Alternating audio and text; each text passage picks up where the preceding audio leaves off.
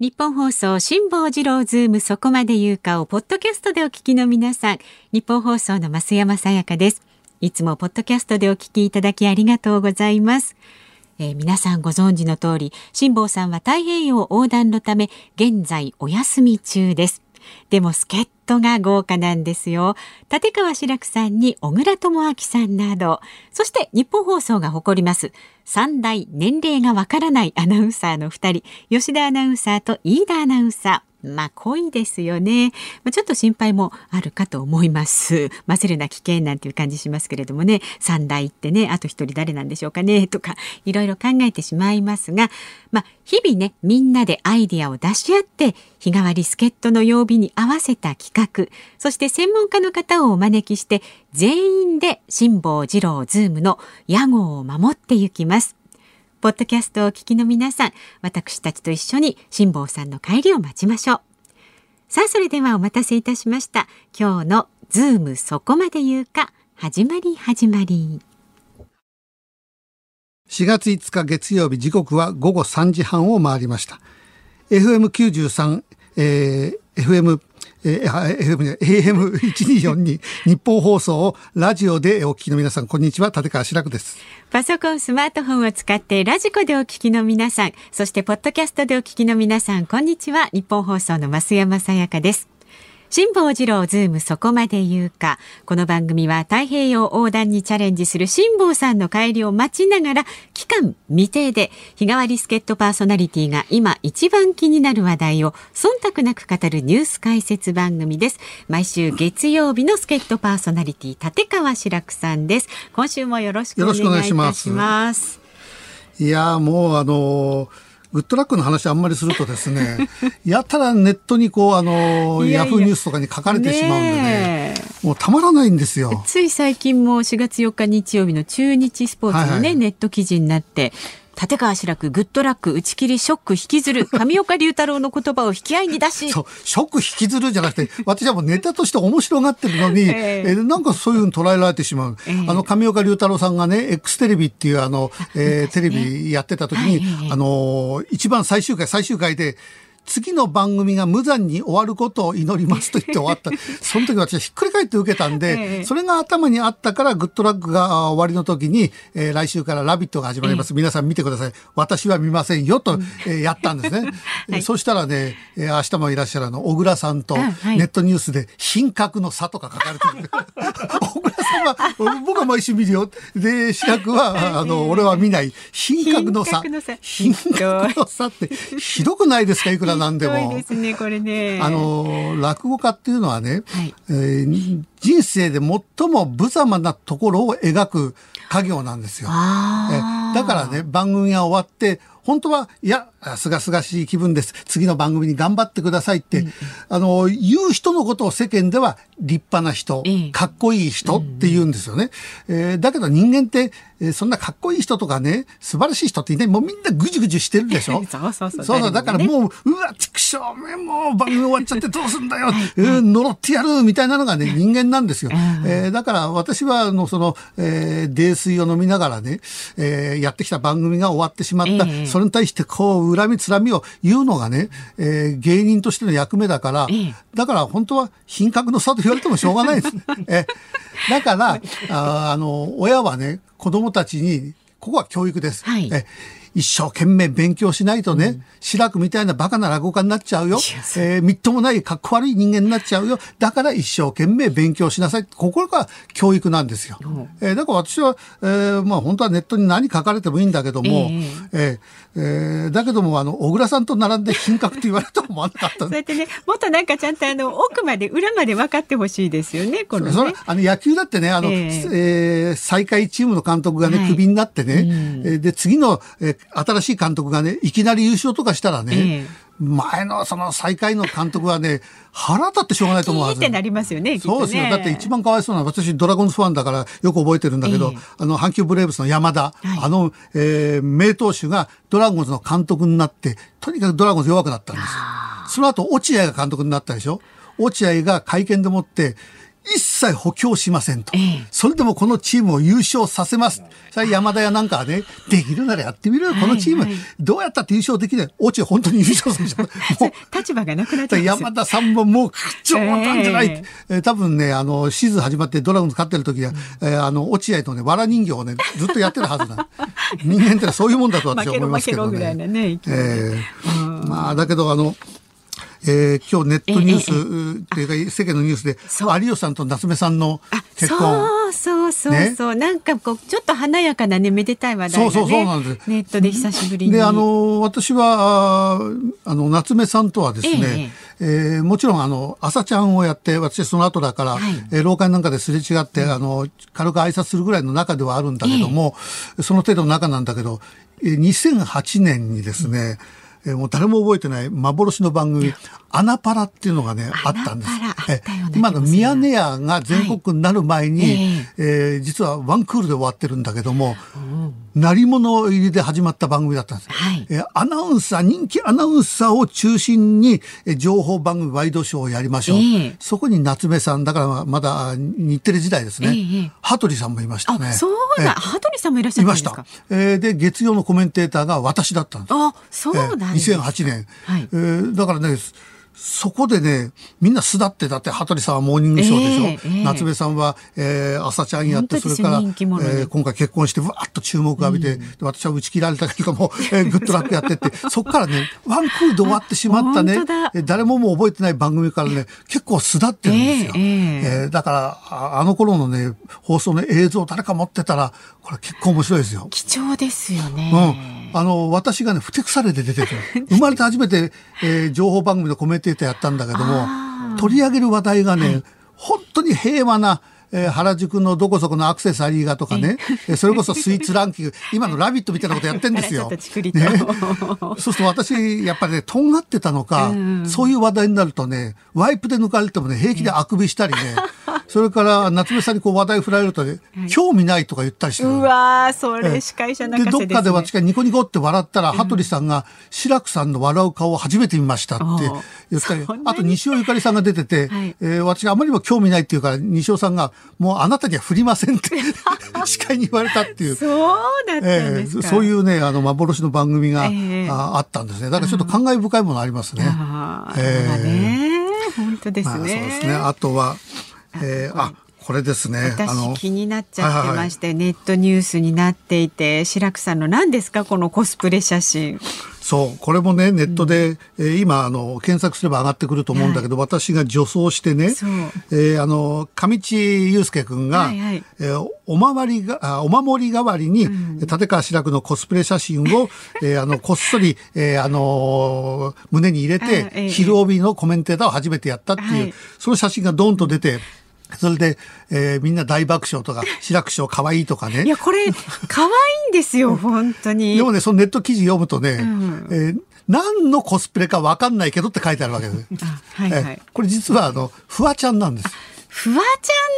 そう。あの髪の毛ぴょこんってこうあのそうそうそうそう。湯がいてちょっとポップなね格好をして。これはあの番組の中でね、はい。えーフワちゃんのコスプレを志らくさんもやってくださいよってみんなに突っ込まれて、ええ。私が冗談じゃない死んでもやらないって言ったんだよ そんなみっともない真似はしないって言ったんだけども、えーあの家帰ってからえーフワちゃんのコスプレを、えーあり合わせのもとでやってネットに上げたんです。あご自分で自らお家でやったんですそうそうそうそう。そうなんですか。えーそれでみんなゲラゲラ笑って、うん。えーであの番組が終了となったのでコメンテーター全員に、えーあのこの写真を、えーあのプレゼントの中に忍ばして配ったんです、そのエピソード知ってる人はね「ああ、えー志らくのフワちゃんだ」って笑うんだけど、知らないねコメンテーターでしょ。なんで志らくの女装の写真が入ってんだ どうしちゃったんだろうって。いやでもね本当かいつぶらな瞳ですよね白くさんってね。なんか少女みたい。ね、ここれがあのもう、フワちゃんがねやたらね私の名前をああのアンミカと、はい。えー志らくの名前よく出しますねあの人は。確かに確かに確かにアンミカさんのことも出しますね。そうそうそうそう。えあーだから、フワちゃんね、あの、アンチもいるんだけどね、なんでフワちゃんに対して怒んないのってみんな言うんですよ。だって、白くって呼び捨てにしてねあんな無礼なことやってね。私ね、一つはゆるキャラと思ってるんだ。ゆるキャラ。はい、だからそういうふなっしーが来てね、ちょっと失礼なことしても許すでしょ、うん、それと同じ。だからふなっしーが少し、あの、えー、テレビやなんか出るのが少なくなってきた。それに引き換え、変わって出てきたのがフワちゃんだと思ってるから。ポジション的にはゆるキャラのポジションに入り込んだ、ゆるキャラなんです。ええ、ゆるキャラと思えば、うん、えー、名前を呼び捨てにしようが、うん、無礼なことしようが、え生放送中にね、おっぱい出しちゃってね、キャットなのが何だろうがね、えー、あの、世間の人はとりあえず許すんで、だから怒ってる人はね、皆さんゆるキャラと思ってください。そうですね。ええ、いや、でもなんかあの、深い、見てる限り不快感ないですけどね。そうそうフワちゃんが言うと許されちゃうみたいなとこありますよね。そうそうそうなんですよ。うん。だから、でも中にはね、フワちゃん嫌いだっていう人がいたりするからね。えええー、あんなゆゆるキャラをみんなでね、叩いちゃダメですよ。そうですよね、えー、愛らしいゆるキャラだと思ってれば、何のね、あ、じゃでもそれっていろいろ使えますよね。ちょっと気に入らない人に関しては、ゆるキャラだと思えば許せる、ね、そうそう、だって私、ホリエモンのこともゆるキャラだと思ってるからね。そうなんですホリエモンが私のことをね、こいつはいつもひねくれたことばかり言いやがってって、えー、ネットで言ったんですよ。はい、で、みんなが志らく師匠、あの、ホリエモンに対して腹が立ちますかっていう、喧嘩させようとしたから、えホリエモンってゆるキャラでしょと。だから腹立ちません。あ、でもそれいいですよね。考え方としてとても いいと思います。さあ、ズームそこまで言うか、今日もね、株と為替からお伝えしていきます。今日の東京株式市場日経平均株価3営業日、えー、続伸いたしました。先週金曜日に比べまして235円25銭高い3万89円25銭でした。先週末に発表された3月のアメリカ雇用統計が、えー、市場予想に比べて大幅に上振れしたことが好感されて輸出関連株を中心に値上がりしました。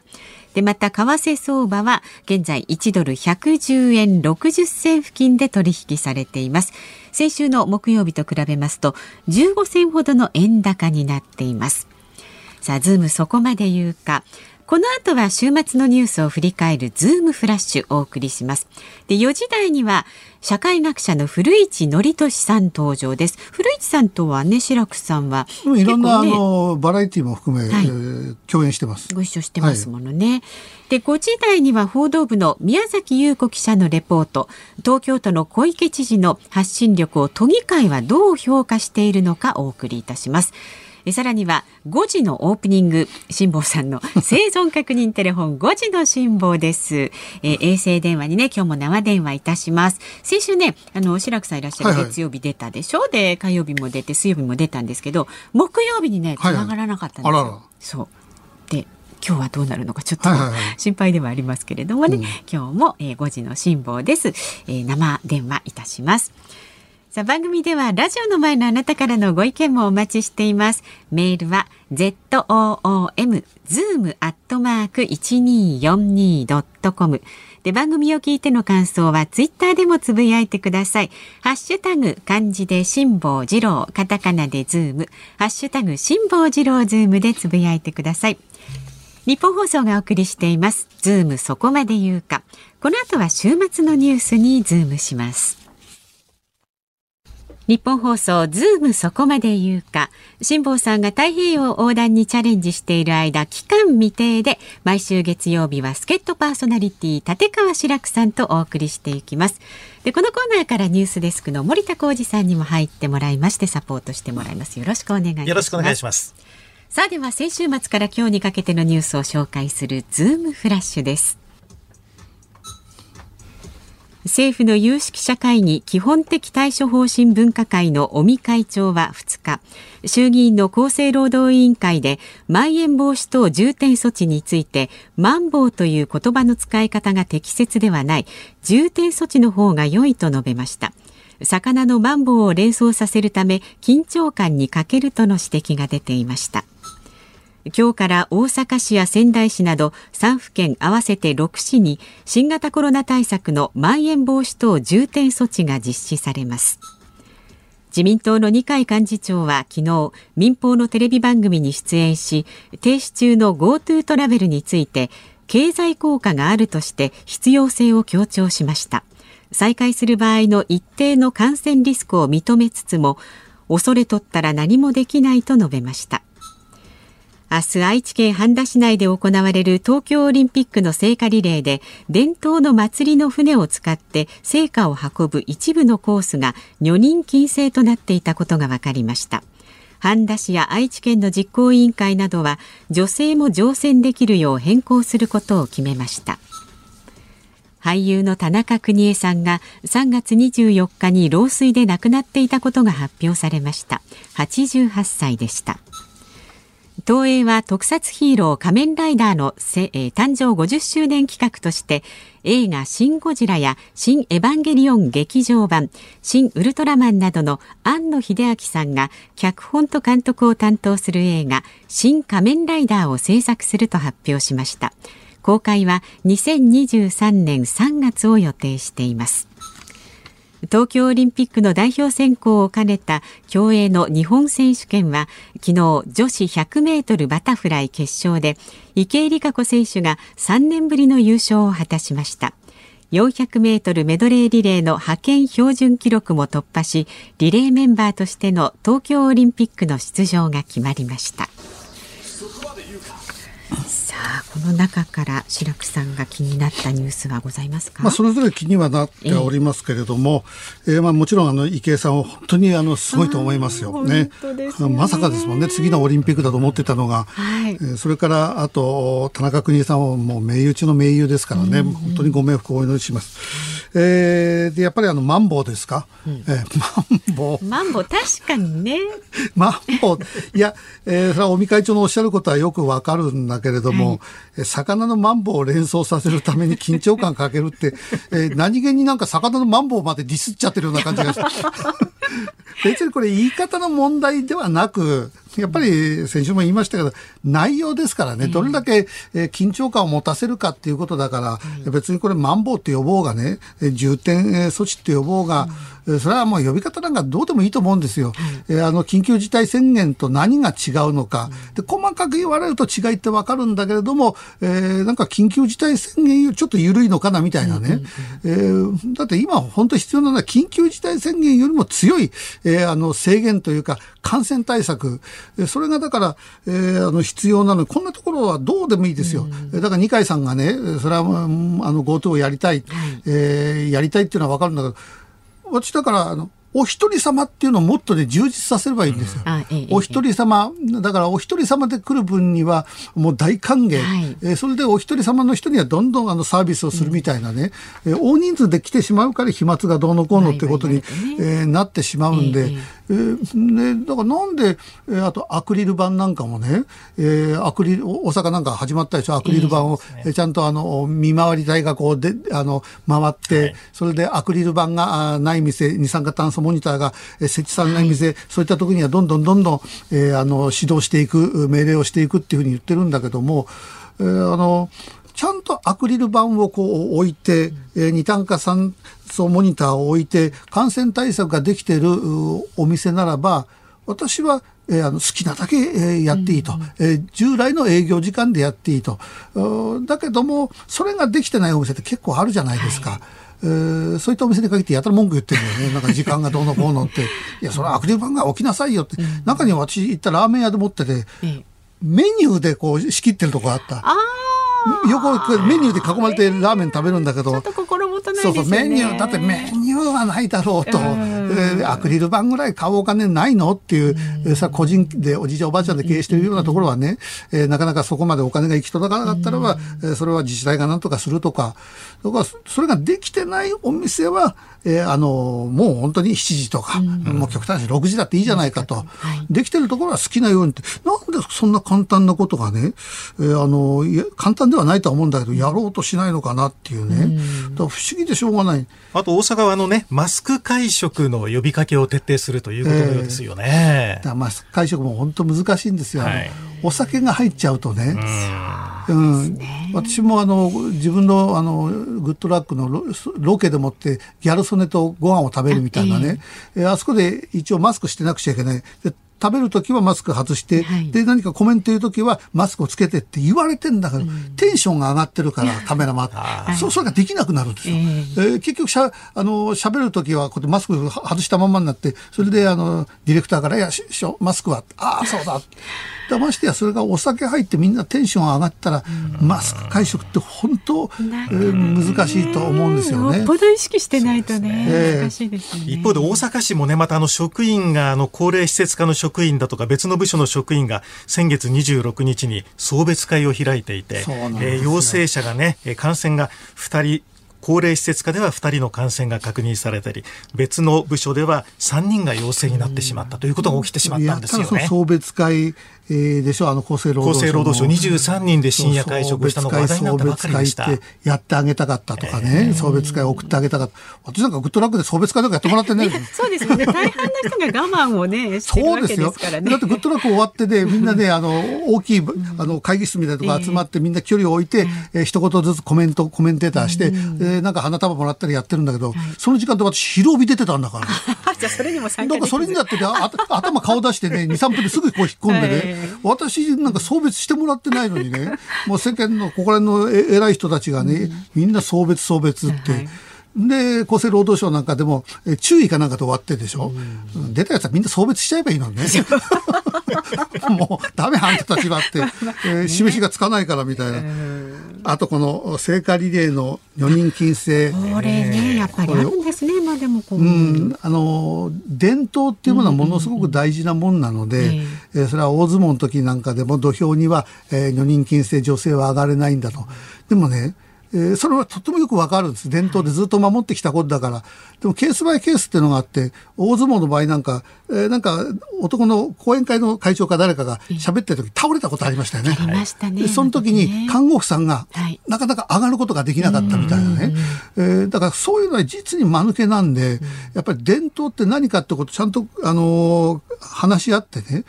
これ何でもあの男女平等に結びつけてしまうと、じゃああの、歌舞伎はどうなんの,、えー、あの女性を挙げたっていいじゃないか。落語の世界志らくさんがそんなこと言ったって女性ものすごい少ないだろうと。えー、だからあの男女平等だったら落語界こそもっともっと女性を入れろ。歌舞伎だって女性入れたらいいじゃないかって、うん、そっちの方に話がなるんだけども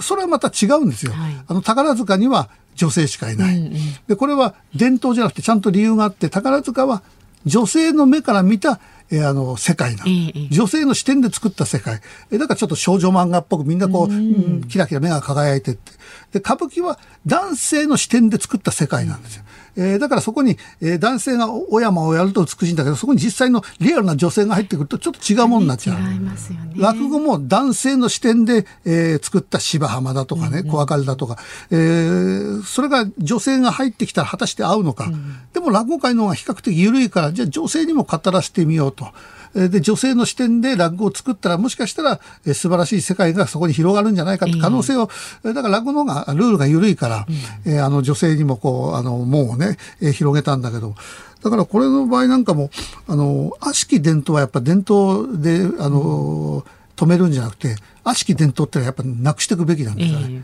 まあ、特に今回の場合は聖火リレーなので、えー、まあ、神事ではないイベントだということで、まあ、女性も乗せるように変えたようですけどもね。そうですね。でもそこでね、えー、あの、神主さんだとかね、これ一体どういう理由で、えー、あの、女性は乗ってはいけないのかと。で、それが、え世間の人が聞いて、あ、なるほど、そういう伝統なんだ。うん、これは男女、えー、平等とか差別の問題じゃないんだ。はい、これはなるほどと思ったらね、うん、オリンピックだろうが何だろうが、そこは尊重すべきだ。うん、でも、理由を聞いたときに、そんな理由がないと。なんか昔からやってるから、とりあえずっていうんだったらね、えー、あの、これは普通に女性もっていう。だから、オリンピックだけに限らず今後も女性もどうぞお乗りくださいに、これオリンピックの時だけにするっていうのもちょっともあの問題が違うかなって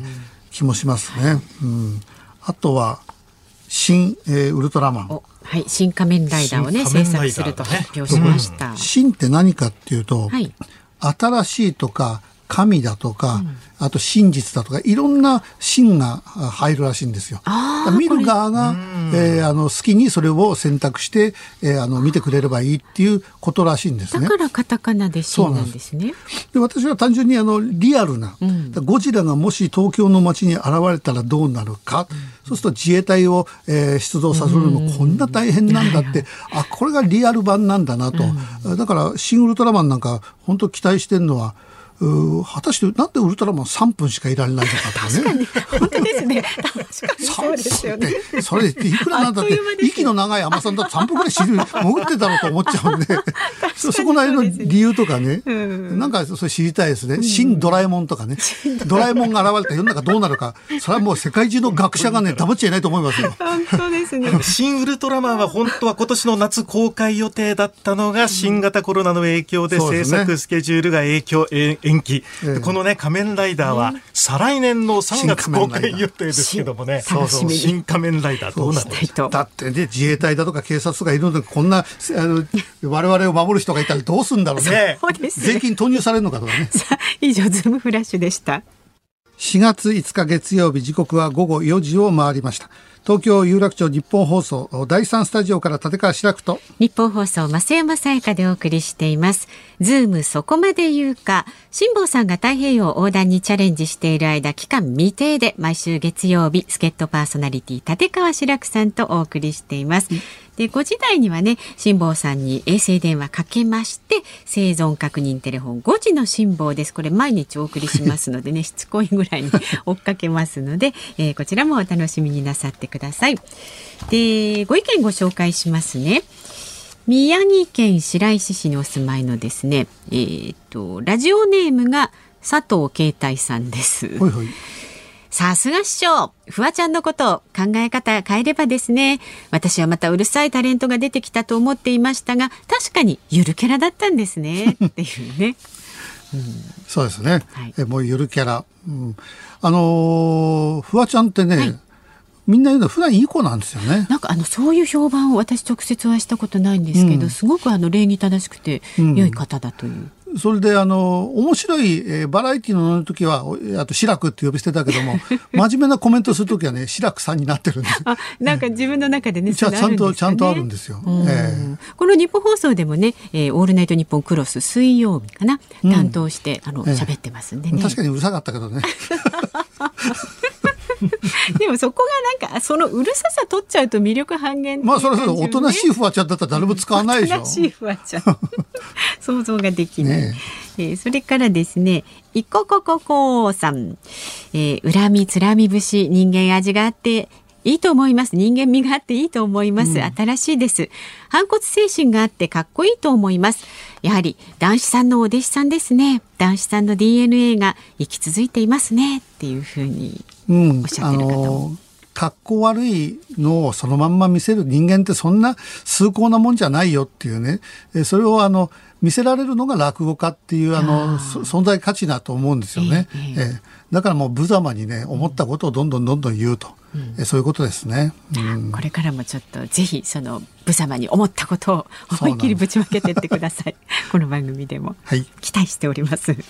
さあメールまだまだお待ちしております。ご意見をお寄せください。メールは zoom アットマーク 1242.com 感想などツイッターでもつぶやいてください。ハッシュタグ漢字で辛坊治郎。カタカナでズーム。ハッシュタグ辛坊治郎ズームでつぶやいてくださいさあこの後は社会学者の古市憲寿さん登場です。ニッポン放送ズームそこまで言うか。この時間はお客様をお迎えしてお送りします。社会学者の古市憲寿さんです。よろしくお願いします。古市さん、はい、明日小倉さんが来るのはなぜ今日なんですか？いやちょっとやっぱり避けようかなと思って。避けようかな。いやもう小倉さんとも会いすぎててあの特ダネ僕週2回出てたんで、はい、本当のおじいちゃんに待ってるんですよ小倉さんに。もういいかなと思って。もういいかな。だって番組があの終わったんだからいろいろ話もあってしょうよ、はい、いやでもね終わってからまだね数週間なんで、そんな別に積もる話も何もないんで。まだね。でもあのこの間 先週はね、わざわざのツイッターでつぶやいてくださってこのズームのハッシュタグをつけてあの好き勝手手に話せるせいか小倉さん特ダネより楽しそうじゃないかっていうことつぶやいたり、ね、そうでも小倉さんも志らくさんもなんかねやっぱり朝のワイドショーよりもこっちの方がなんか楽しいんですかね。なんか生き生きしてんじゃないですか。うんあのー、かなり規制が緩いんで、えのびのびとそれやったら言われますね、うん、そうそうラジオのなんか生き生きしてますよとか。生き生きしてますよって言われるんだけど辛坊さんと比べられて内容が薄いって言われる。まあやっぱりファンはやっぱり辛坊ファンがやっぱりねいますからね。ずっと聞いてますからね。そうですよ。辛坊さんのねあの情報量と分析 力はね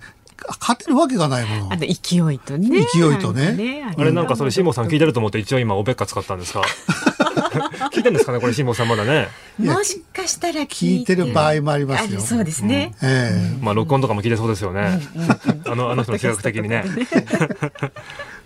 あの、古市さんは、はい、えー、情報番組でいつ頃から出始めたんですか？僕はね、あの、2010年ぐらいから本出し始めて、で、2011年に絶望の国の幸福の若者たちって本を当時出して、それぐらいからだからもう10年弱ぐらいですね。10年ぐらい。はい。だから、ね、私は古市さんをね、最初に認識したのはね、あのー、政治家のあの小沢さん、はい、小沢さんなんか突っ込んで怒られたでしょ、ものすごく。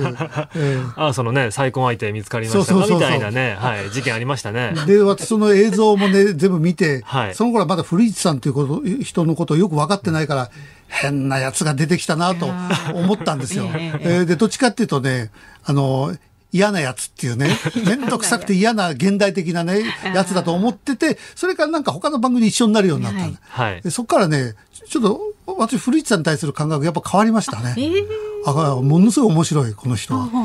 ええ、いやあれがだから5年6年前ででも志らくさんこそね世間のイメージ完全嫌なやつじゃないですか。嫌なやつの代名詞ですよね多分ね。嫌なやつの代名詞ってあのね嫌なやつの代名詞であっても濃いファンがいるんですよ私には。古市さんは濃いファンはいるんですか？濃いファンいないんじゃないですか？薄いファンが多分なんかいるだけで。薄い多分なんかね多分その瞬間その瞬間だけ面白いなと思ってで3秒後には違う人を多分好きになってる人が多分たくさんいるだけで、コアファンは多分いないんじゃないかな。あでも今日は私ね、はい、えー、朝昼帯やってね、その後ね、雑誌の取材を受けてね、で、ここへ来て、古市さんと喋った後、はい、えー、夜ね、2チャンネルのひろゆきさんと対談なんで、もうこんなめんどくせえ暇 それは嫌な一日ですね。嫌な一日。独特なね、あの対談にもなりでも古市さんって、あの、ワイドショーとかその情報番組でどう捉えてるんですか？真面目な話。そうですね。でもなんかその世の中ってまあワイドショーに対する批判とかいろいろありますけど、でも一個のまあ世論っていうか、だからそこの中で出ないで文句言ってるよりは、まあ自分で出て、まあそこでまあ自分ができる範囲っていうか思ったことを言うような場としては、すごくいいなと思ってます。古市さんってあの自分の発言するそのコメントって、正しいと思ってるんですか？それとも、えー、あの正しくないと思ってることもあるのか？いやなんか意外とバランス取っちゃうんですよ。バランスというか VTR があまりにもその一方向で作られてたらでもこういう見方もありますよねっていうふうに言ったりだとか結構なんか自分逆に僕自分が絶対信じてることがあんまりなくて、うん、絶対これが正義ってことあんまりないんですよ。だからそのむしろなんだろう正義の自分の意見を押し付けるというよりもこんな意見もありますよねって形としていつも言うことが多いですね。えじゃああのーこれだけは俺の信念で間違ってないみたいな確固たるものってないんですか？うん、あんまりないんですよね。もちろん、相対的にこっちの方が正しいと思うことを言うようにはしてますけど、うん、でもそれがじゃあ、1週間後とか1年後とか10年後に見たときに間違ってることもあるだろうし、だから、あんまり誰かを糾弾もしたくないんですよね。だから、藤井さん、あんまり喧嘩してないですもんね。そうですね。喧嘩、まあ、結果的に怒ってる人はいるんですけど、喧嘩してるつもりはないんだけど。だから言い合いにはならないでしょ、でも結構。そう、だから向こうは勝手に怒っちゃうんですけど、別にこっちは喧嘩してるつもりないんで、ああ、なんかか怒ってるなと思って見てますね、いつも。うん。相手を、例えば、いや、私はね、古市さんにちょっと近い部分もあるんだけど、喧嘩はしないんですよ。う。ん、で、そこにいるコメンテーターだとか、学者の人とか政治家とかを怒らせることもないんですよ、私はどっちかっていうと。そうなんですか？うん、だから私、あの、例えば、えー、そこに専門の、例えば感染症の先生が来たりとか、えー、議員さんが来てね、うん何か言って、この野郎志らくって怒られたことは、あの視聴者はよく怒ってますよ。なんで視聴者にあんな嫌われてるんですか？嫌われてるっていうか、なんかね、みんななんか結構白くさんに怒ってる人多いですよね。えーうん、そうそうそう。それはだから、あのー、忖度せずに言うから、うん、一つの A という意見を言えば、当然 B という意見もあるし、C という意見もあって、その A をぼかさないところがあるんですよ。うん、え、落ち込んだりするんですか？いろんなバッシングとかに。うん、いや、私ね、落ち込まないっていうのがね、うん、えー、あの、なぜ落ち込まないかっていうと、自分の言ってることを正しいと思ってないから。ああ、やっぱりそこに疑いがあるんですね。そう。じゃ共通点ですよね。そうなんです。いや、これ、だから、古市さんは、あの、確固たるその何かこだわりがない。私はあるのは芸事だけなんです。落語だとか映画だとかね、えその、役者論とか、え芸術論っていうのはものすごい自分の確固たるものがあるから、そこで違うっていう人が来たら大喧嘩になると思うんですよ。だからそれで文章の方が気を使いますね。文章の方が残るものなので、文章ももちろん間違うこともたくさんあると思うんですけど、やっぱり文章の気を使ってて、言葉ってやっぱりその場でまあ流れていくものだし、相手が誰かによってね、同じこと言う時も全然なんか印象変わったりとか言い方変わっちゃうじゃないですか。だからその、この放送で流れてる言葉に関しては正直そんな絶対守りたい信念があるってわけじゃないですね。うん、なんか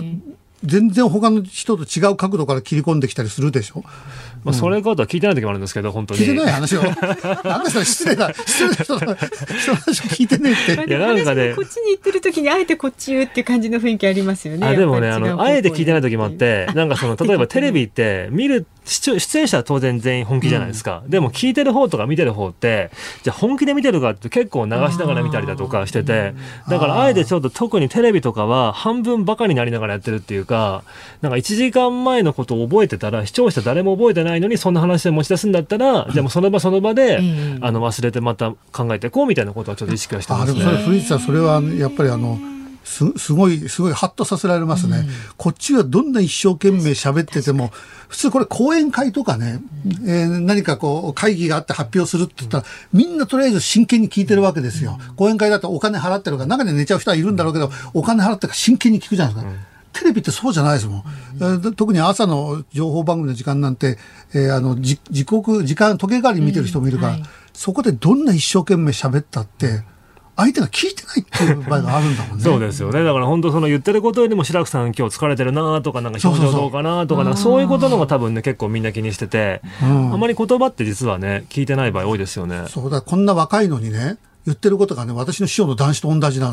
テレビってそういうもんだよと。えー、男子さん、この間ネクタイが良かったですねとか、顔色悪かったですね。髪切って、その程度しか視聴者見てねえぞと。こっちがどんなに一生懸命何かメッセージ やっても、聞いてねえのはほとんどなんだっていうね。だからそれあのテレビテレビ論としては結構芯をねえぐるような発言です、そうあとはやっぱりその言葉に影響力ってもちろんなくはないと思うんですけど、うん、じゃあもう動き出したと世の中に対して何ができるかっていうとすごい無力だなと思う時もあって、うん、例えば今のコロナねみんなコロナ感も多分違っててどっちがいいって多分人それぞれでも違うと思うんです、うん、でもそれだとしても例えば首相でさえも、多分今その自分の意見と世の中の動きがもう違っちゃうともうどうしようもできてないじゃないですか、だからそこに対してあんまり言葉に過剰に期待しないようにはしてますね。うん、あの今コロナって話が出ましたけども古市さんはあのオリンピックはやった方がいいっておっしゃってるじゃないですか。やった方がいいっていうか、本当どっちでもいいですよ、僕。あの、コロナが始まる前からオリンピックは僕もともと体育も見学するぐらいの運動嫌いなんで、あのね、オリンピック本当心からどうでもよくて、だからコロナとか入る前から、まあどっちでもいいんじゃないですかってこと言ってて、だから別にコロナが流行ってからも別にスタンスは変わらなくて、まあやりたければやればいいけど、勝手にすればっていう。だから別に止める気持ちもないっていうか、そんな興味もないっていうか、勝手にやればいいんじゃないですか？ってスタンスですね。あそういったスタンスでやるんだったらどうぞおやんなさいと。そうですね。確固たる信念があって、やるべきじゃないとかいうことは言わない。そう、やるべきじゃないもやるべきもあんまり言ってなくて、やっぱりその人のなんか自由にそこまで干渉するのが好きじゃなくて、うん、まあ本当に心からやりたい人がいて、で、特に頑張ってる人がいるんだったら、まあやればいいし、だから自分の信念はあんまり人に押し付けたくないのかもしれないですね。でも信念を押し付けたくないと言った、言っても、オリンピックをやることによってコロナがこう増えて正常な世の中に戻らない可能性が一方であるじゃないですか、うん、それに対して社会学者という名前を 肩書きがあるならばここはやっぱり止めるべきだとか、そういうあのあれはないですまあ、数字で言うと、例えば去年の12月、11月って結構外国から日本に入国者が多くて、大体5万人ぐらいかな、入ってきてるんですけど、だから、オリンピックだからって別にその去年のじゃあね、あの秋ぐらいと何もかも桁違いの外国人が日本に来るわけでもないだとか、うん、あとまあ GoTo キャンペーンも去年ありましたから、いろんなこと考えて、じゃあそんなにオリンピックってみんなが言うほど、その大変なことが起こるかっていうと、起こらないんじゃないかっていう。起こらない。まあ一個の推測ですけど、うん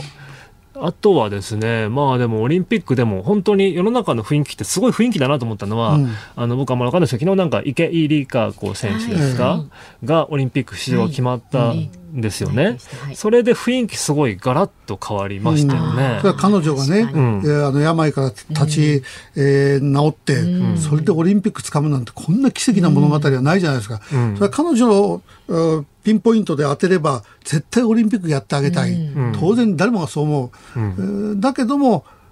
コロナの感染者が増える可能性があるものは果たしてやっていいのか、うん、コロあのオリンピックやることによって感染がもう何千人何万人にこうなってそれによって大切な人の命が奪われてしまったらば、その奪われてしまった人にあのスポット当てたらば、オリンピックってもう生涯許せないイベントになるわけですよね。うん、そうだからどこを見るかで全くねこのコロナって変わってきちゃうわけで、うん、だから特にマスコミってやっぱりどっかはやっぱり切り取らざるを得ないじゃないですか。特にまあテレビって絵がないと成立しないから、やっぱりどうしてもやっぱり安易なテレビマンはやっぱりどうしても渋谷に行ってね、うん、緊急事態宣言解除されました渋谷の街にこんな人がいますってことを多分映して、でまあ実際に20代の感染者も増えてますってことをやりがちじゃないですか。でも確かに渋谷の街に若者は増えてるかもしれないけれども一方で感染してる若い人っていうのはもしかしたら介護施設で、ね、働いてる若い人かもしれないし、うん、職場でかかった人かもしれないし、いろんな本当は要因があるのにそれを無視してなんかここだけですって切り取るのはちょっと違うかなとは一応思ってますね。だってテレビのやってる矛盾っていうのは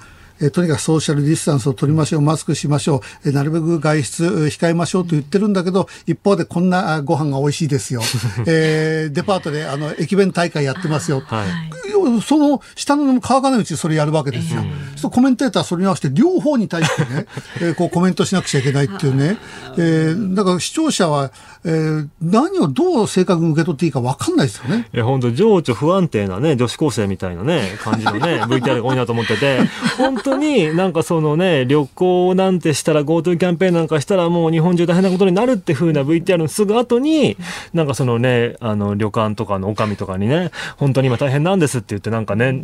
その涙を取ったりとか、なんかどっちなのっていう。まあ、まあ、どっち見ればそうですね。まあ、ただまあ、どっちなのってのは多分我々の今の反映かももしれなくて、まあ、本当にどっちもあるんですよね、だからどっちもあるわけだから、どっちかに肩入れは攻めてしないようにっていうのは一応テレビに入れれる時は心がけてますね。じゃあ振り切って私なんかどっちかっていうと、えー、あのオリンピックはやるべきではないっていうね、うん、ことはずっとテレビで、えーあの、言い続けてきた。はい、本当はあの、テレビに関わってる人間は、おそらくね、言われたわけじゃないけど、言っちゃいけないんだと思うんですよ。オリンピックはやっぱりテレビ局なんかもものすごいお金が入ってくる一大事業だから絶対やりたいはず、うん、そこに出ているね、えー、コメンテーターならまだしもね、メインをやってる人間がね、オリンピックならやるべきじゃないって言ったら、相当上の人は怒ってるはずなんですよ。うん、えー、だけど私はそこで嘘をつきたくないから、えー、やっぱりあの、感染者が増える可能性があるものを、やるべきではない、だって甲子園だって中止になったしね、先週言ったけど、子どもたちの運動会も中止になったし、うん、みんなが泣いているエンタメだって、あのえー、いろんな芝居がこうできなかったりとか、ななぜオリンピックだけっていうね、だから私なんかそこは振り切って言わないと我慢できないですよね。でも多分ね、オリンピックで多分雰囲気変わるのかなって気もしてて、うん、なんか多分、まあ、やるとしたら、金メダルラッシュになるじゃないですか。当然ね。まあ、あの、辞退する選手とか国も多いでしょうから、それで多分みんな浮かれて、なんかすごい盛り上がって、よかったねみたいな感じに、今怒ってる人もなっちゃうんじゃないかなって気もちょっとしてます。いや、まだわかんないですよ。いや、でも雰囲気からしたらそうなる、なるでしょうね。ものすごく盛り上がって。ただしそれが終わってしばらく経って感染者がものすごく増えた時に、えー、今度は一斉に、あの、メディアが、オリンピックをやったからだ今度叩きに行くはずなんですよ。そう、だからそれがどっちになるかですよね。で、もともとあの、コロナの前から僕、オリンピックにそんな期待してもしょうがないっていうふうには思っていて、例えば1964年のオリンピックがいいオリンピックだったっていうふうに思われるのは、あれが日本の高度成長期で、やっぱりみんなが豊かになる時代に、いい時代のオリンピックだったから、みんなが良かったわけで、別にオリンピックしたから日本が成長したわけではなく、たまたま成長の時代にオリンピックがあっただけだと思うんですね。一方でだから今って日本のまあ衰退期であるわけで、そこの時代にオリンピックをしたところで、じゃあ日本が何もかもいろんな問題が解決するかっていうと、まあ、そうではないってことはコロナ前から思ってたので、うん、そんなオリンピック1個にそんな過剰な期待は知ってはいなかったんですけど、うん、ただここまで希望がない時代、特に今終わりが見えないコロナの中で、オリンピックやりたいなって思う人の気持ちも、まあ、分かっちゃうなっていう。古井さん、なんでそんなにオリンピック興味がないんですか？えー、僕、だって、運動会ですよ、あれ。運動会 別に。大人の運動会町内、町内の運動会いつやってるとか、その、国体ですか？国体とかも全然そのニュースに入ってこないんで。例えば、同じでスポーツを見て楽しむって感覚はないんですかいや、なんかね、あ、僕最近分かったんですけど、なんかスポーツってちょっとパワハラみたいだなってところがあるじゃないですか。スポーツを見てるってことがね。見てることがパワハラ？そう、あの、渡辺浩二さんってちょっと SF を書いてる作家さんと対談した時にちょっとその話になったんですけど、うん、あの、やっぱりそのスポーツってやっぱりどっか体を痛めつけるところあるじゃないですか。選手自身がね、ね、で、それを応援してる観客の我々は、その選手の肉体を酷使することをある種強いてるっていうか、その、その、だから、スポーツを応援するって構造は実は、広く言えばね、パワハラと地続きにあるんじゃないかっていう、なんかその感覚がちょっと僕僕は苦手なんですよ。もっともらしいような気もするけど、めんどくせえです スポーツってそそれが楽しいんで、いや、単純に、うん、野球とかも見ないですか？だから野球僕見ないですね。えー、じゃあ相撲もプロレスも。相撲もみんなからほん3秒とか見ますけどそのあの一瞬だけね。あのそのテレビでたまたまその電気屋のテレビで映ってるの見たことはもちろんありますけど、ちゃんと積極的に能動的に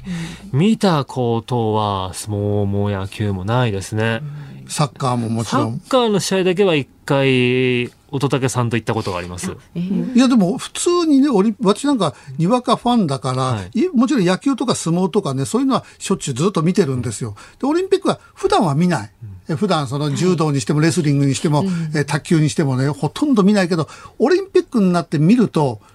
それは面白いですよ、だって。でもじゃあずっと見てあげてって思うんですよ。そのオリンピックだけ見る人はでもずっと見るわけじゃないですか。4年に1回だけ盛り上がって、その競技を4年間ずっと応援してくれるなら別に選手も嬉しいだろうけど、その時だけなんでしょ？そうそうそうそう。そういう方が多いです、ね。いや、だそれがその時だけだけど、その時盛り上がったらそのまんま流れてずっと応援する人もいるじゃないですか。うん、え卓球っていうのはあんまり見たことない、よくわかんないな。でもオリンピックできっかけで、あ、こんな面白いんだ。じゃあ見てみようって、えー、そうなる場合だってあるし。そういうね、うん、注目浴びるタイミングとしてはいいですよね。単純に見たら面白いの、それ食わず嫌いですか、それ？食わず嫌いっていうか、本当になんかもうね、どう見たらいいかも分かんなくて、例えばサッカーとかって、選手がみんな小さいじゃないですか。小さい小さいわけじゃない。ラーメンって言ってちっちゃい、ちっちゃかった。そんなちっちゃいのちょこちょこやってるわけじゃない。そう、観客席から見たりとか、テレビで見ても結構大写しっていうかね。だから、その誰を、だから相手の国と日本がいたとして、どっち応援したらいいかも分かんないし、だって両方知らないから。日本応援すればいい。いや、どっちも知らない人なんで。どっちも知らない。知らない人だけども、えー、日本という日の丸を背負ってた日本を応援したくなるって感じは分かんないですかね。いやだから友達が出てれば応援するんですけど、あんまりスポーツの選手の知り合いがあんまりいないんで、誰をどう応援したらいいか全く分かんないんですよね。いや、だけど、え野球もルールも分からないです野球はその何そのバットを振るとか分かりますよ。そバット振るは分かるけど、えあの、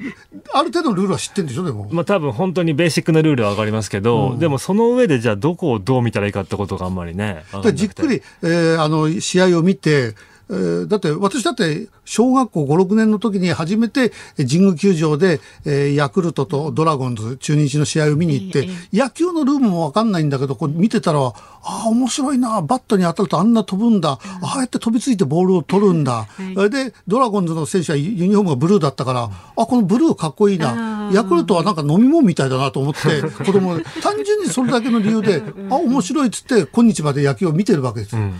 だから古市さんなんかだから羨ましいのは野球も相撲もね格闘技もね、えー、そういうあの卓球にしろテニスも何にも見てない。ものすごく未知の楽しい世界があるんです本当は。確かにね。これから何か好きになったらそれにはまるって可能性もね、うん、そう。だって私なんかその芸能とかスポーツとかありとあらゆるものをずっと子供の時から見てるからもう見るもんがない。もう見るものが。映画なんかも蔦屋棚から全部こう見ちゃってるからなんか面白い映画世の中にあるの？っていうぐらいも見ちゃってるんですよじゃあ僕が年寄りになった時のためにスポーツはじゃあとっとっとかな。まだとっとこうかな。あと何十年かね。そう何十年か経ったら相撲を見て相撲ってこんな面白いんだ。えあの、えー、貴乃花とかねそれから白鵬とかいたあの時代俺若かったのに見ときゃよかったなってね。でそうそうなりますよだって。かもしれないっていう まあでも今アーカイブがいくらでもあるからね。あの、後からでもね。残りますからね、うん、そう。30年後とかに今の白鵬ですか、とかの試合を見て、ああ、こんな人もいたんだなってね、見ればいいかなっていう。いや、その時代に見てるか、その匂いも全部記憶に残るんですよ。あ、でも本当そうなんですよね。作家とかもやっぱりそうで、作家も文章だからの歴史に残ると思いきや、意外とやっぱり同時代じゃないとやっぱみんな売れないっていうか、歴史の試練に耐えられる作家はほぼいないんですよね。どんなベストセラー作家でも。一部の本当本当一部で。うんだその匂いとかね、その時代背景とか、自分の年齢によってね、え全然あの、スポーツにしても、あの、芸術にしても捉え方って変わるから、古市さんが70ぐらいになってね、そこで初めてそういったものに目覚めた時に、俺が40代の時、これ見てたらどんな風にあの感激したんだろうって、その時になったら手遅れですから、ね、多分ね、ギリギリ多分 e スポーツなら応援できるかなと思ってて、ゲームならやるんで、あの、e スポーツをちょっとね、応援しようかなっていうのは思ってますけど。そこから入るっていうのもね、いや、うん、そうそう。野球もありますしね。もちろんいいんですよ。うんえ古市さん今後いろんなもので発信してきますけども、何が一番重要ですか？なんでしょうね。重要なのは、でも、まあ、嘘をその場その場でつかないってことじゃないですかね。だからバランスは取りますけど、うん、でも嘘ついてまでいいこと言おうとか、うん、嘘ついてまで誰かに好かれようってのはあんまり思ってなくて、だからやっぱり気に食わない人は気に食わないっていうし、苦手な人は苦手っていうし、うん、だから明日の小倉さんね、あの、ちょっと僕苦手ですって言っといてください。なんかちょっと。苦手ですっていいんですかそれで。でもいろんな、その、YouTube はやってないですか？YouTube やってないですね。大変そうじゃないですか、YouTube。でもクラブハウスはやってたんでしょ？クラブハウスはなんか本当に気軽に喋るだけなんで、すごいなんかその場その場で言いたいことが言えたんで、うん、で、クラブハウスを聞いてくれた多分ラジオ局の人かなんかが、なんか何個かなんかレギュラーありませんかって言ってもらったことがあるんですけど、クラブハウスが忙しいんでって言って全部あのお断りしました。理由でですか？ラジオでもやれ、あの、すごくね、近いものだって決まった日に同じところに来なきゃいけないんでしょ？なんかね、ラジオってね、大変じゃないですか。決まった日に同じところに来て、社会人として最低限のね。そうそれが苦手なんですよ、それが苦手、でもその割にはねその、え富士のそのあの特段にはちゃんと行ってたじゃないですか、まあまあまあ週ね12ぐらいはちゃんとね一応行くようにしてますけど。まあ志らくさんも偉いですよね。だからねグッドラックだって毎日でしょあれ。毎日ですよ。あれは本当偉いだって毎朝ねあんな早い時間ね。そうそうですよ、いやだからそれは別に私が偉いからってそこで褒められたってことですからね。そうですよ、はい、早起きできて偉かったですね。偉かった幼稚園生をとしてるようななんかね。いやでもなんかいい感じにお二人のこの対立するご意見とね 共通点がそうだからね古市さんとかねこの後ひろゆきさんとか私とかね、はい、それ面倒くさい人で集まってやるラジオとかテレビが私はねあのやりたいんです私それ影から傍観してたいと思いますそバランス取らず、ね、バランス取らず面倒くさい人だけのワイドショー、ね、面白いですね。見てみたいですそれは、ね、はいぜひ実現してください。古市さん、本当今日はありがとうございました。お忙しい中、ありがとうございました。社会学者の古市憲寿さんでした。4月5日月曜日、時刻は午後5時を回りました。立川志らくです。日本放送の増山さやかです。ズームそこまで言うか、辛坊さんが太平洋横断にチャレンジしている間、期間未定で、毎週月曜日は助っ人パーソナリティの立川志らくさんとお送りしています。で、5時になりましたのでね、生存確認テレフォン5時の辛坊ですのお時間。まあ、辛坊さんが太平洋横断からこの日本放送に帰ってくるその日まで、えー、持たされた衛星携帯電話をね、に電話しちゃおうという企画なんですが、辛、坊、さんねいつもあの毎週日曜日に自分が出航するまでの様子、はい、準備の様子をライブ配信してるんですけれどもそう昨日もねなんか船の上でご機嫌に準備をされてましたけれども、ねうん、今日はどちらにいらっしゃるんでしょうかね。つながるといいんですけど木曜日には衛星の位置が、ずれたとかで、ええ、なんか電波をキャッチできなかったみたいなことを聞いたんですけど、うん、そんなことってあるんですかね？ね先週は3勝1敗ってここに進行法に書いてますけど、はい、これ3勝1敗って表現合ってんですか？勝ち負けで果たしてこれはねどうなのかっていうところありますけど、うん、そうだそろそろねあの予定している出航日もねそうなんですよ。目前に迫ってますから、うん、だってこの生存確認テレフォンっていうのはやっぱり出航してないとあんまり面白くないでしょ、はい、そうなんです。そうなんですよ。そっからが本番っていうそうなんですよ。だからまだ試しですもんね。そううん、今ねかけてるところだそうです。つながまだ繋がらない。そう。うん。イルスを使うとかそういうのはないですかね。ああでも辛坊さん。おおなんか聞こえてきました。なんか聞こえた。うん、もうちょっと待った方がいい。うん、あ、コロン。メールボックスナンバー8。ああダメだ。ダメだ。これダメなパターンですね。繋がらないパターン。もう一回言ってみますか。ね。そう一応あのご自分で当初の予定では、自分の誕生日ぐらいまでにはっておっしゃってたので、うん、誕生日が4月11日日曜日なんですよね。でも日本にいるんでそれで繋がんなかったら辛坊さん自分で普通の電話でここかけてくれんじゃないですか。ねそうですね。自分の番組なんだらそのぐらい協力したっていいじゃないの。まっとうなご意見ですね。それ本当にそうですよね。何もこの衛星電話じゃなくてもね。うんじゃあこれでかかんないと、もう3勝2敗ということになっちゃいますね。ね今ねつながってまたコール音が鳴るのを待ってるところなんですけれども、うん、なんとももどかしいですねこの衛星のこの間っていうのがね。そうなんですよ。うん、でも辛坊さんうん、これ聞いてたりするんでしょラジオ？おそらく。ねラジオ聞けるんだもんね、うん、うんうん、とということは今聞いてる可能性だってあるんだもんね。しぼさん！そう。次郎さん Your call is being forwarded. Please do not hang up. ダメですね。Your call is being forwarded. Please do not hang up. じゃあ、諦めますか。諦める。3勝2敗ということです。3勝2敗になりました。はい、まあでも準備もね、あの、お忙しい時期だと思いますので、はい、え明日は出てくださいね って一応聞いてるの前提で。よくわかんない。はい、えー、ご期待ください。明日も行います。さあではここでニュースをお送りしましょう。毎週月曜日は立川志らくさんとお送りするズームそこまで言うか。今日この時間はニュースデスクの宮崎優子さんのレポートをお送りします。東京都の小池知事の発信力を都議会はどう評価しているのかについてレポートしてもらいます。よろしくお願いいたします。はい、志らくさんはじめましてよろしくお願いいたします。あの日頃都庁の取材を担当してますので、今日このテーマでやらせていただくんですけれども、まあ今日からですね、宮城、大阪、兵庫にまん延防止等重点措置適用されまして。注目は東京都はじゃあどうするのかということなんですが、小池知事ですね、ここ数日これに関して明言避けてます。うんあの、まあ、昨日もですね、西村経済再生担当大臣と会談したんですけれども、まあ、現在の感染状況について意見交換しているだけということでして、このまん延防止等重点措置、まあ、東京に適用するのかどうか、国に要請したのかどうか、これについては言及しませんでした。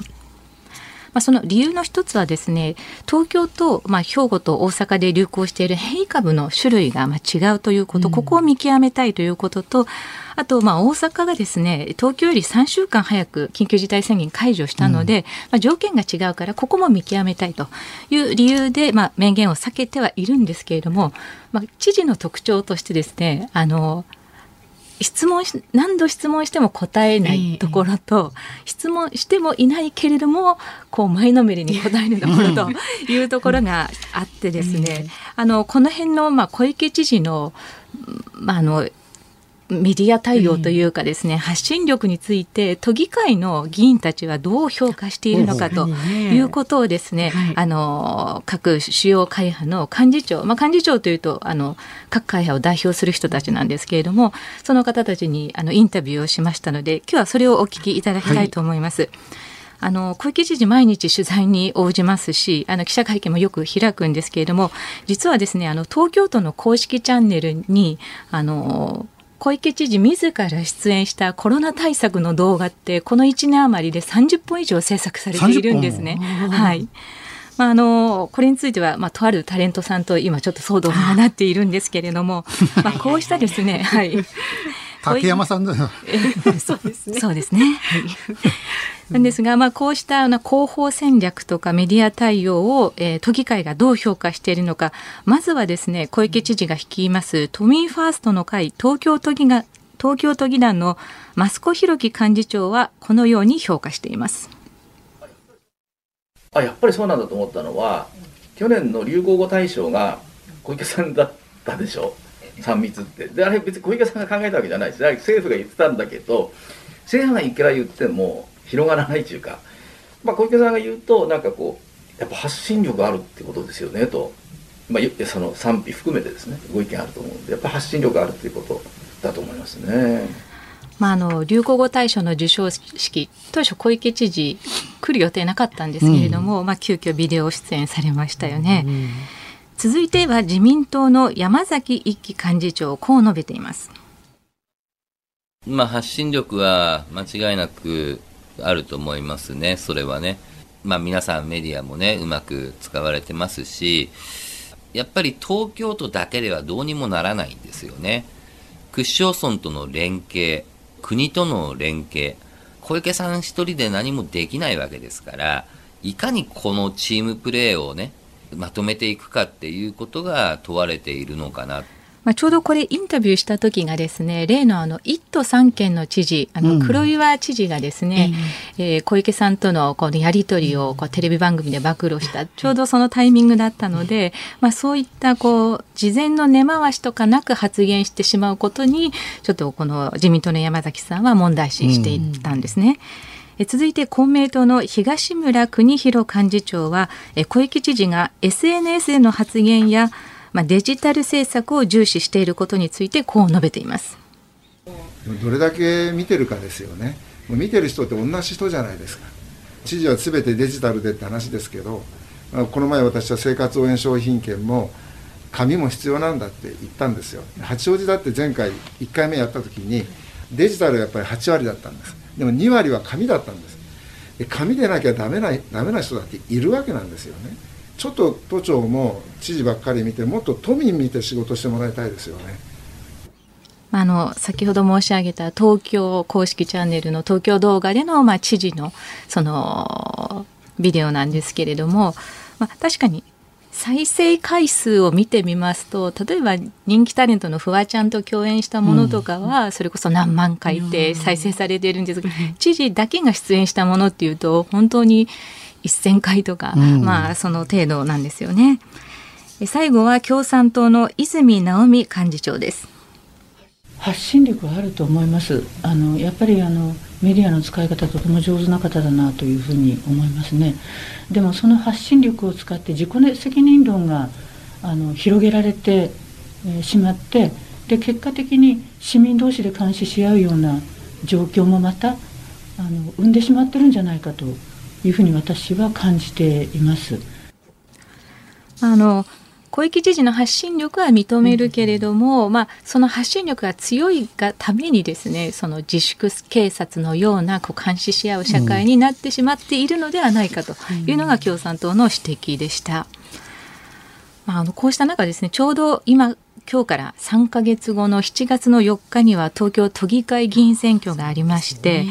まあ、小池知事のこの発信力を武器にこの統制維持を狙いたい都民ファーストは、まあ、最近は共産党とですね東京都の条例などをめぐり連携を見せてますし一方で今度こそ都民ファーストには負けられないという自民党はこの度公明党とですね政策協定を結んで選挙協力も、あのしましたので、まあ、知事も議会のその協力っていうのは不可欠ですのでこう各会派と距離感をですね微妙に保ちながら、まあ、都政運営を進めているなといったところですね。発信力ってやたら言うんですけども、私は発信力ってそんなに大事なのかなって気もするんですよね。えー、やっぱりあの内容のあることを言って内容のある改革をしてそうしたらば、おのずと、えー、あの、周りの人が発信してくれるはずだか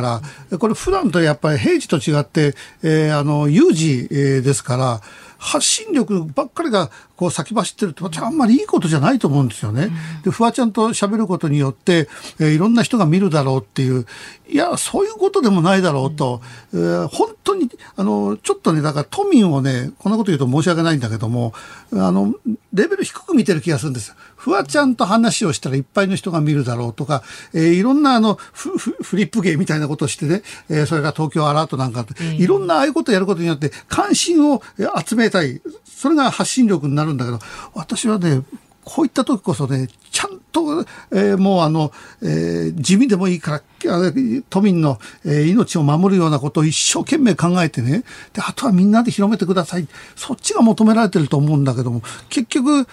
あの、この感染状況を見てもね、やっぱり一番は結果だから、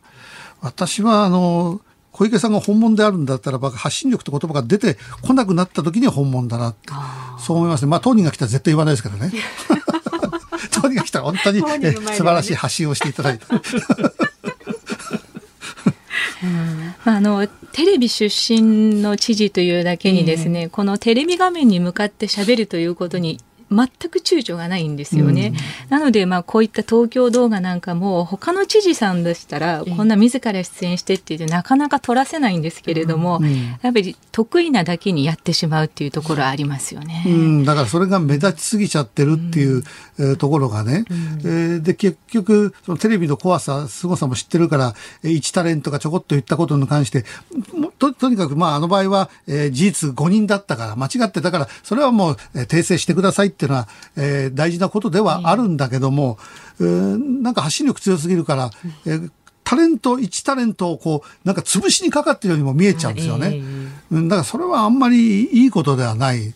うん、なんかそういう気がしますけどね。うん、あの発信力っていうのはご本人のこう意志がやっぱり強いんですか？それともやっぱりブレーンとかそういう方がいろいろ考えて表に出してることなんですか、ね、でもやはりあの東京アラートという言葉も知事自らの発案だったそうででいろんなブレーンの方たちがもうそれこそ何十個といういろんなフレーズの案を出したんですけれども、まあ、最終的に知事が、まあ、一晩考えてもうこれじゃダメあれじゃダメって言ってだからそのキャッチーな言葉を考えるっていうのは非常に得意なんですよね。でも考えても結局東京アラートって何だったのってことになるじゃないですか。そこまで考えたんだったら東京アラートもうてだからネーミングにこだわりすぎてるんですよ。東京アラートの大事さ、これがないと東京都民を救えないんだと思ったらば、ネーミングじゃなくて徹底してそれをやるべきなのに、え結局なんか、なんだかわかんないうちになくなっちゃってね、えー、レインボーブリッジを赤くするとか、土地を赤くするとか、なんか言ってたんで、じゃあそれパフォーマンスじゃないかって言われたって、だから私はずっと言ってたのは、え橋だとか土地を赤くする、赤くなんかしなくていい。マスク取った時に、